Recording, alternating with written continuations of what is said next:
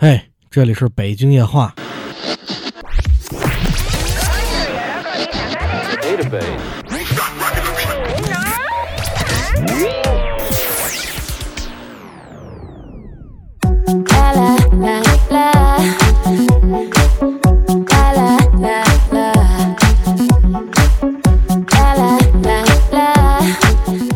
欢迎各位收听北京话，我是主播 A U V。我们今天呢一块儿来讲讲欧洲史的第二章。上次我们讲的是希腊故事，那么今天讲的呢是我们的罗马啊，顺着我们上次的亚历山大大帝啊。话说啊，亚历山大大帝这孙子呢，是一路向东走，一直就胡一把东风啊，他就怎么觉得就就往东边走，就就就是顺，就是来走，就是他是这么一个状态。但他没回头看看，其实，在当时希腊很繁盛的时候，那个时候的罗马，他还跟小屁孩似的，一边待着去啊，一边待着去，就是。不起来，原来是那个状态。但是后来慢慢、逐渐、逐渐的，由于它整个盘子越来越大了，导致的是管不过来了，而且是一路是战争啊，所以它本身的，呃，经济实力各方面都是在有些变化。那慢慢、慢慢的。欧洲的重心就不在了希腊人手里边，他后来就到了罗马人的手里边。罗马人在这个时候就撑起了一片天。那么这个时代就是我们现在熟知的叫罗马时代。罗马时代的盛世因此而到来。而罗马它当时的位置正处于现在欧洲的中心，但是在当时它算是希腊时代的西边一边。当时的就是我们知道意大利的这个位置差不多在这儿，但是现在意大利是整个欧洲的中心的位置。那么一边是法国，一边是德。国边上点儿有一三角活泥的这么一岛国，我们中国旁边有一个叫日本的国家，他那边的这个日本的这个国家呢，就是英国，英国也是一个侵略性民族。对我们后期会说到，后期会说到这么一个国家。提到希腊，它这个时代跟罗马时代对比，那希腊就非常的浪漫了。你看希腊人这个亚历山大，他一说一湖就往东边走。你看这现在的罗马，罗马它是湖是中西南北东啊，我但凡能碰我全碰了。发现往东走全都是罗马，往西走全是罗马。往中间看罗马，你出你往上帝的方向看全是罗马，对你往地狱的方向看那也同样罗马，对，他没办法，所以这时候你会发现整个的又是变成了亚欧非跨地域的一个大帝国，直到最后他把呃原先希腊的部分也给占领。OK，那这个时代就是我们俗称的罗马时代的兴起。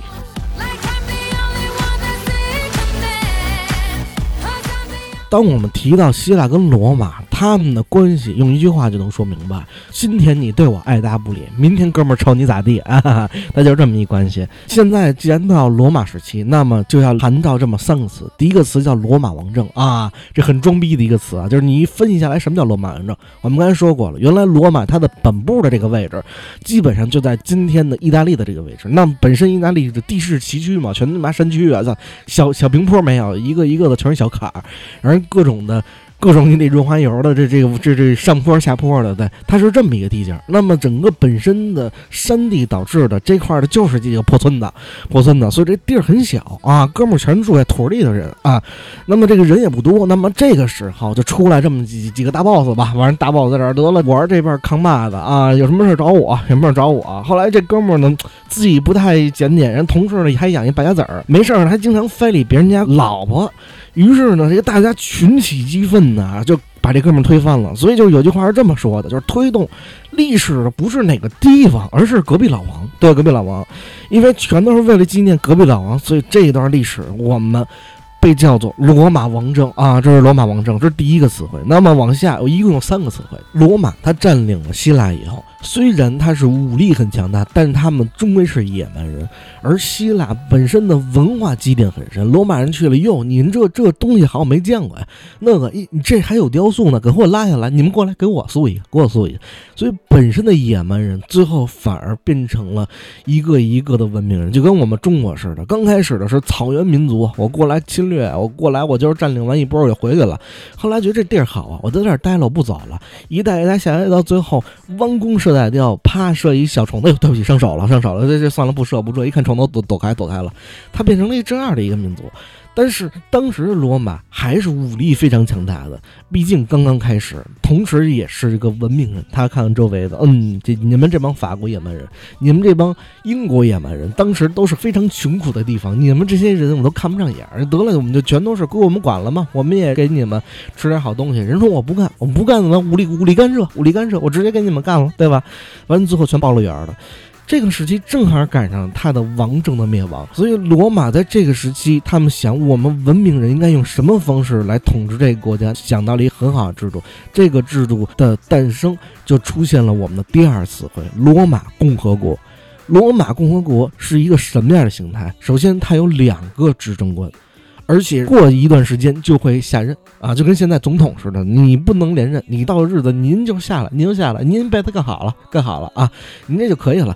往下是元老院，上百人，互相的双方制约，两个人的执政官加百人的元老院，这样的话就会保证了他整个体制的一个完善，这比之前是要有个进步了。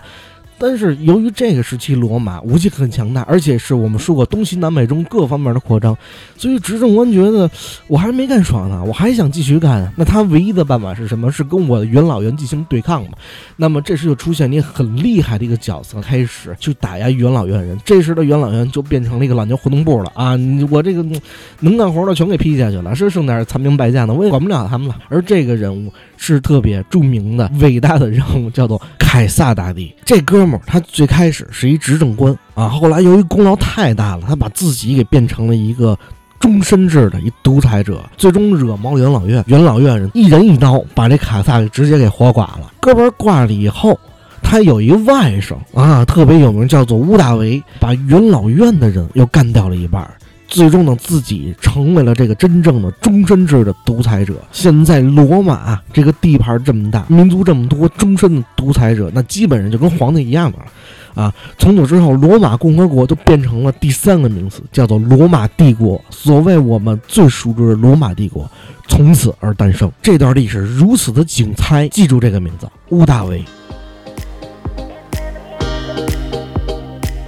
罗马帝国的强大，它带来一个严重的副作用。它如果收拾这么大一个烂摊子，如果在收拾不了的情况下呢？其实皇上非常累的。这些国王就觉得，反正是吃的比鸡少，干的比牛多，就是这真的是没办法。所以在这个时候，突然出现了一个皇上，叫做戴克里先。突然想到一办法，这样我一人管不了，我把他平均分给我四个国王，四个国王。那么其中分为两个大国王跟两个小国王，这四个人。这时期叫做四帝共治，四帝共治。有人说这个我不知道，那你看看我们一般玩扑克上面一大小王，就是从这儿来的，就是这哥四个。当时认为这个办法很好啊，突然出现了一个问题，有一哥们儿就挂了。挂了。那么现在牌桌上是三缺一，这牌面谁来赢？谁来接？这边说是让我们家隔壁老王来，那边说别让我们家这边是隔壁大长腿啊。这这边说算了，让这 L V 去。别别别别别，那跟这口饭的口饭的，那算了。那这个时候谁也不服谁，最多的时候有六个国王在这儿拼啊，看牌面上到底是几个人来管理这儿的，大家都觉得牵扯自己利益了。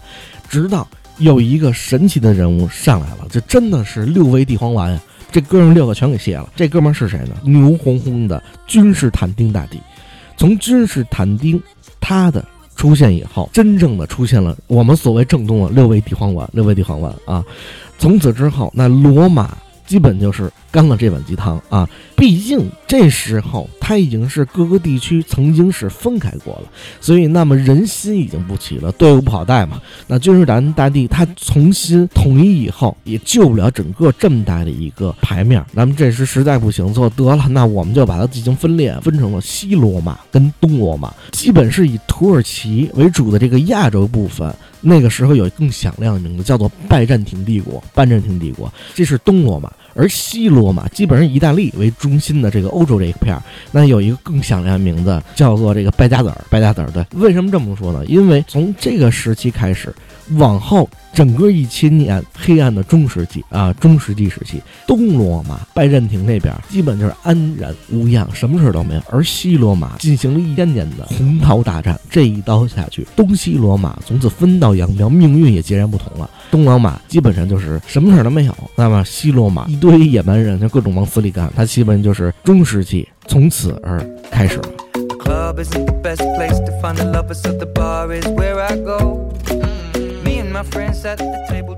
从希腊到罗马，整个过程让我们觉得非常的奇葩，它有点像是一个呃代替的过程，它更多的变成了一个共生结构。我有我是一个伟大的民族，但是我的伟大建立在我的武力上面，而你的伟大虽然被我所征服，但你的伟大是我征服你之后，你依然存在。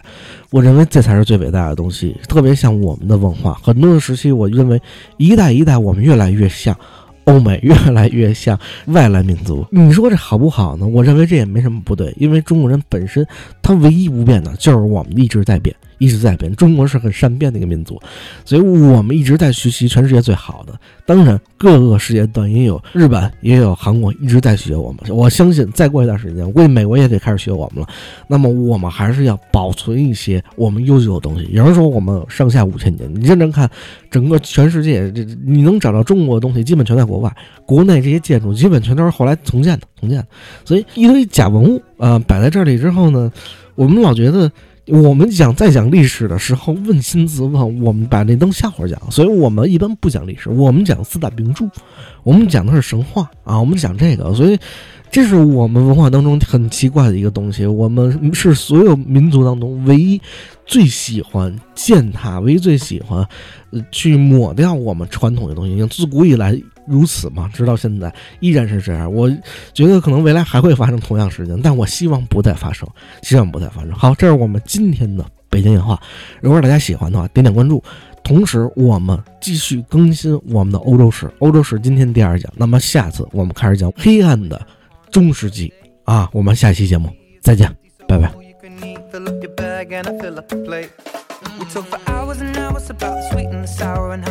taxi,